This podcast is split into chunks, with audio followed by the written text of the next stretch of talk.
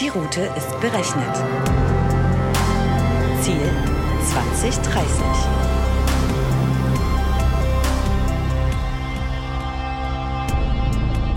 Hi und herzlich willkommen auf der Road to 2030 in unserem Podcast zu Technologie und Gesellschaft von Dell Technologies. Heute sind wir wieder mit einem Best-of für euch da. Ich freue mich richtig da zu sein. Maria, willkommen. Hallo Roland, ich freue mich auch heute wieder das Best-of mit dir aufzunehmen. und wir hatten sowas von spannende Folgen. Und ich fange direkt an. Wir hatten die erste Folge in der dritten Staffel und du hattest Tijan Onaran zu Gast, damals mit Benny. Kannst du dich noch dran erinnern?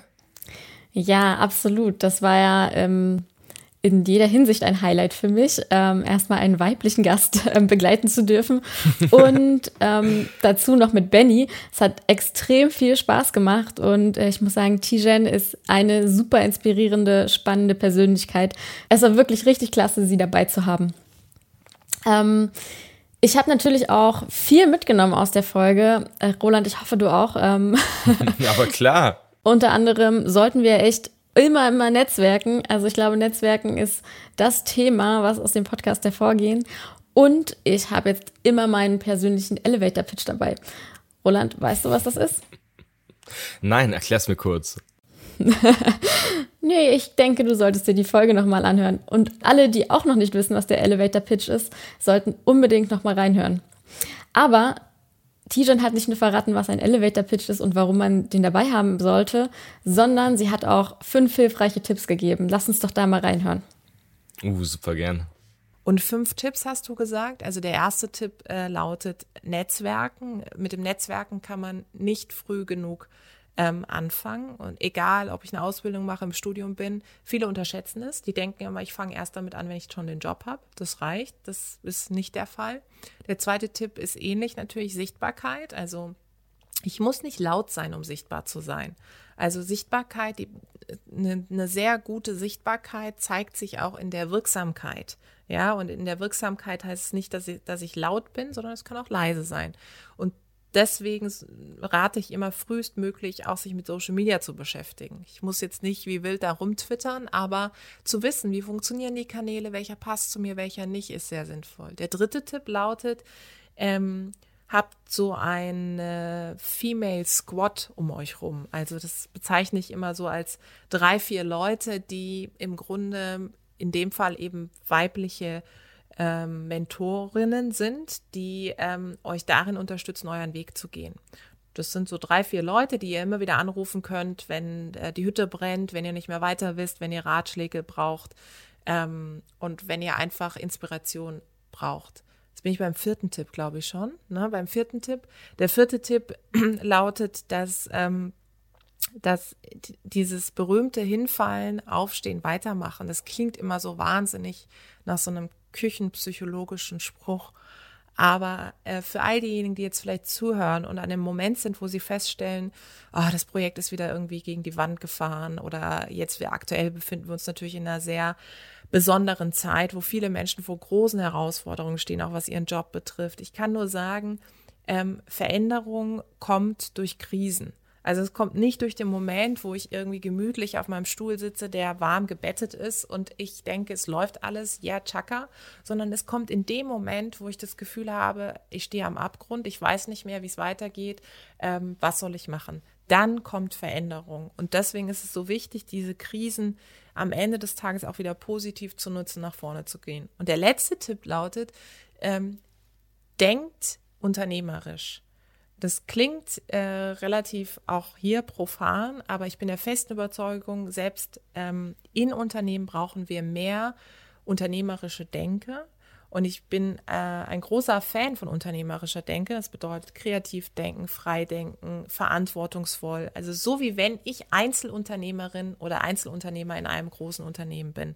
Das ist die Zukunft. Unternehmertum macht extrem viel Spaß. Ich komme nicht aus einem Unternehmerhaushalt, habe es trotzdem äh, in dem Bereich ähm, geschafft und bin meinen Weg gegangen. Und wenn jemand da draußen eine coole Idee hat, man kann auch neben dem eigenen Unternehmen gründen oder sogar innerhalb des Unternehmens äh, eine spannende Idee realisieren. Also werdet alle zu Unternehmern, Unternehmerinnen und selbst wenn es innerhalb einer Organisation ist. Super hilfreiche Tipps und wenn ich mich richtig erinnere, gab es sogar noch zwei mehr.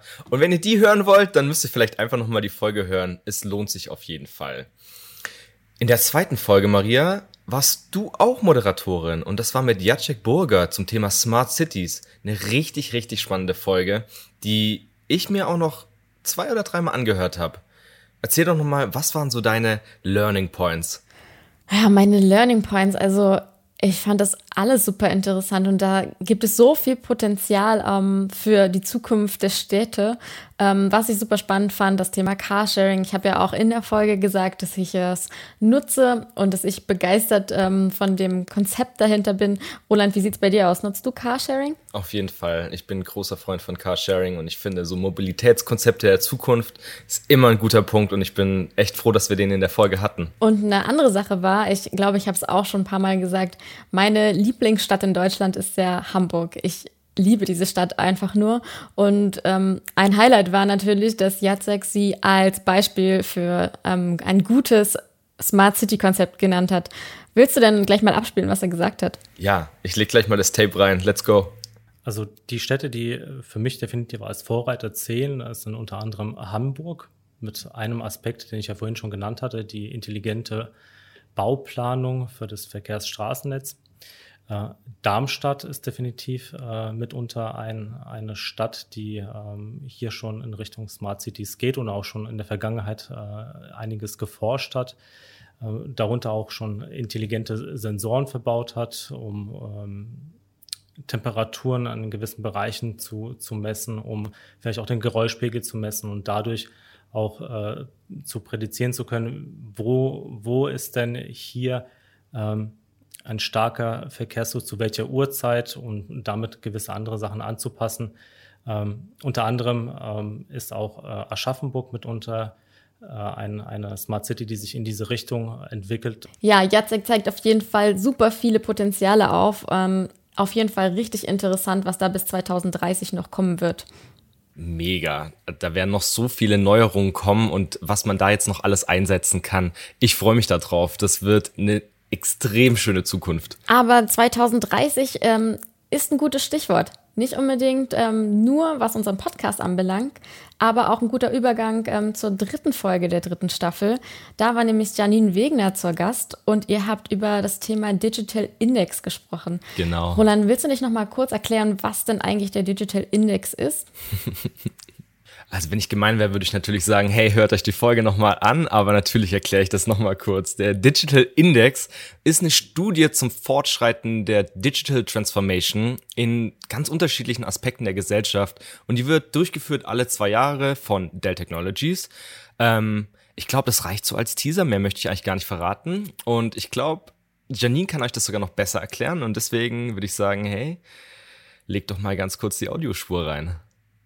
Für mich persönlich ähm, gab es eigentlich ein, ein paar Daten, die, die mich bewegt haben. Und zwar, wir wissen, mhm. dass 2020 ein sehr ähm, aufregendes, schwieriges Jahr war, aber trotzdem, sehr spezielles Jahr, genau.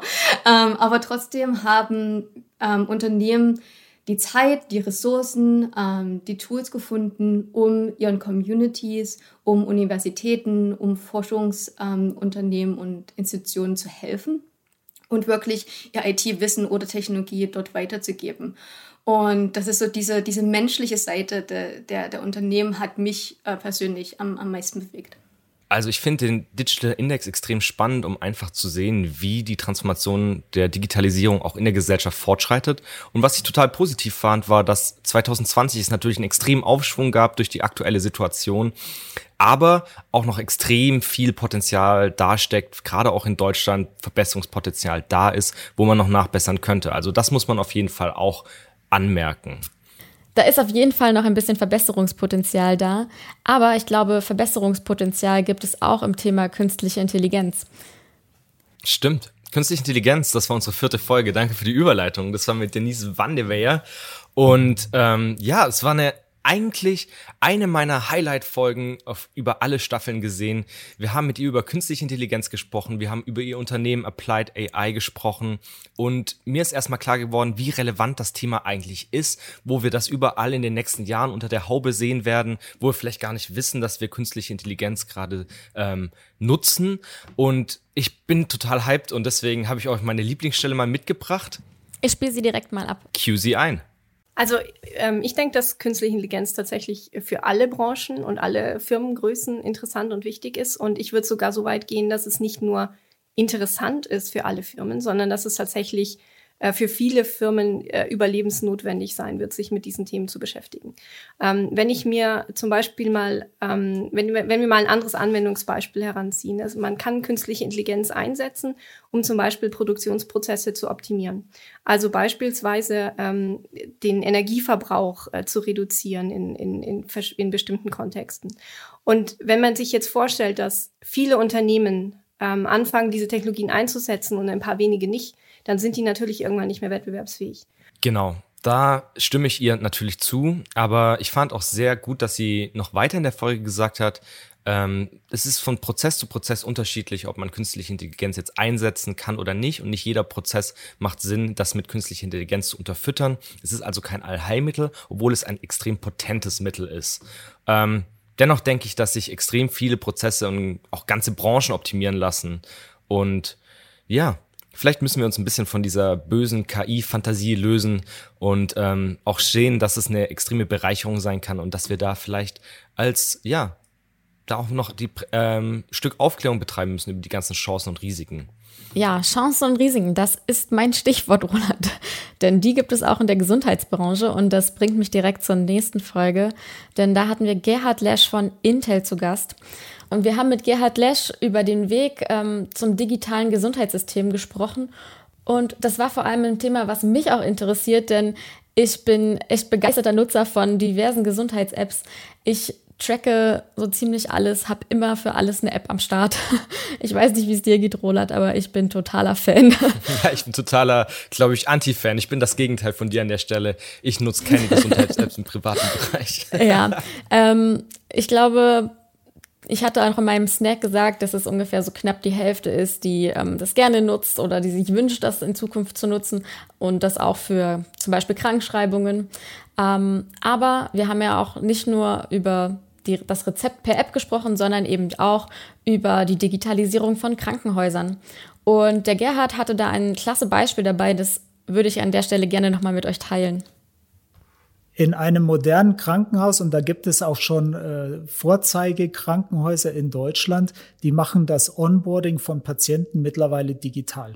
Das heißt, man kann von zu Hause, von der Couch aus, schön im Internet äh, entsprechend die Daten eingeben ähm, und man ist zu 80 Prozent vorbereitet, wenn man den Weg ins Krankenhaus macht. Und das spart extrem viel Zeit und Aufwand und man kann sich sehr viel schneller dem eigentlichen Problem des Patienten widmen, als über diese ganzen ähm, Informat äh, informationstechnischen Belange, die sonst nötig sind. Ja, man kann sich viel besser und schneller und auch effizienter um die Belange des Patienten kümmern. Also ich glaube, wir sind auf jeden Fall in Deutschland auf dem richtigen Weg, aber es ist, glaube ich, noch ein sehr, sehr langer Weg, bis das Gesundheitssystem komplett digital ist.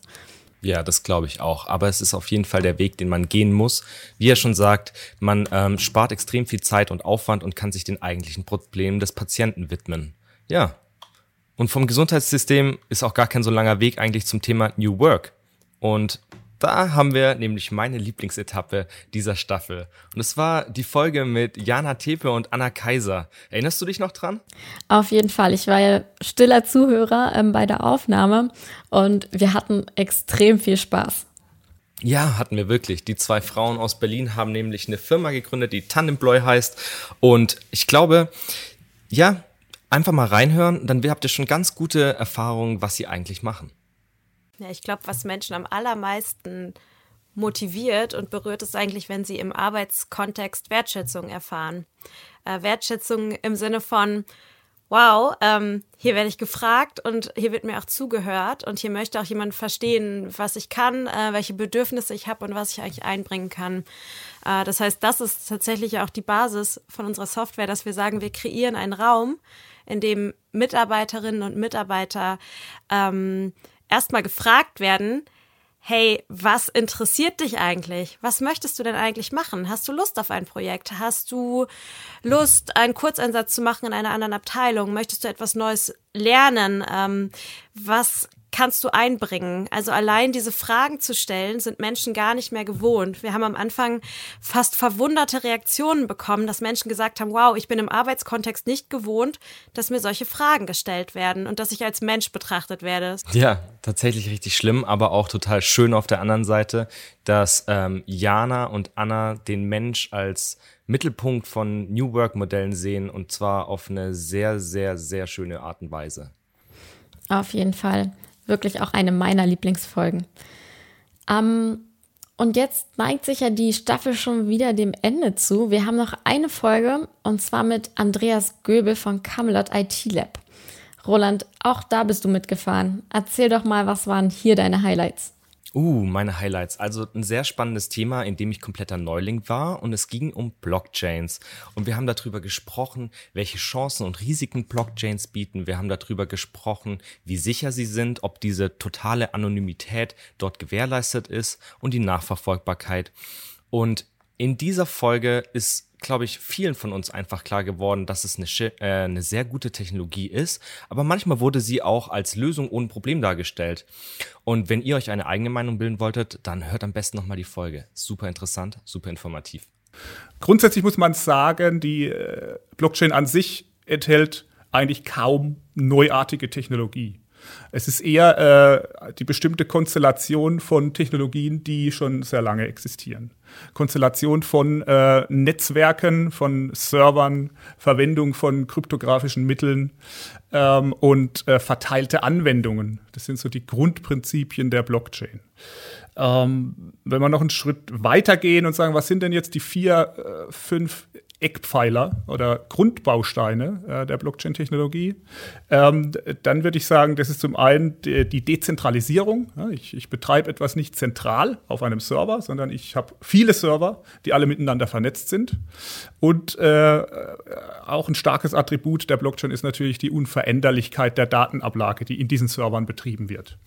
Äh, zusätzlich zu dieser Unveränderlichkeit ähm, kann man noch äh, sagen, dass wir eine garantierte Konsistenz der Daten sicherstellen können. Also es, ist nicht nur so, dass die Daten, die da drin landen, äh, unveränderlich bleiben, sondern ich kann natürlich auch, bevor ich diese Daten da reinschreibe, prüfen, machen die überhaupt Sinn. Sonst hätte ich tatsächlich irgendwann äh, unveränderlichen Mist in der Datenbank stehen. Und äh, ein weiterer Kernaspekt ist äh, die äh, äh, garantierte Authentizität aller Teilnehmer. Ja? Also wenn ich über ein Blockchain-Netzwerk mit einem Partner kommuniziere, Daten austausche oder Prozesse äh, abwickle, dann kann ich mir sehr sicher sein, dass das Gegenüber auch derjenige ist, für ich, für den ich ihn halte. Ähm, das alles zusammen aber erst, erst im Zusammenspiel all dieser Komponenten kommen wir eigentlich zum großen Vorteil und zur, zur hauptsächlichen Neuerung der Blockchain-Technologie. Und ähm, das ist sozusagen der, der verteilte Konsens. Ja. Ähm, der verteilte Konsens im, im Bezug auf die Daten, die in dieser verteilten Datenbank liegen. Also das Netzwerk kontrolliert selbst, stimmt hier noch alles. Äh, zum anderen natürlich aber auch die, äh, der verteilte Konsens über über Logik, über Prozessabläufe. Ähm, da fällt auch schon der Begriff Smart Contract, hört man relativ häufig. Ähm, das ist eben, das sind kleine Programme, die in dieser Blockchain für die Datenkonsistenz sorgen und die Programme selbst sind genau wie die Daten auch unveränderlich.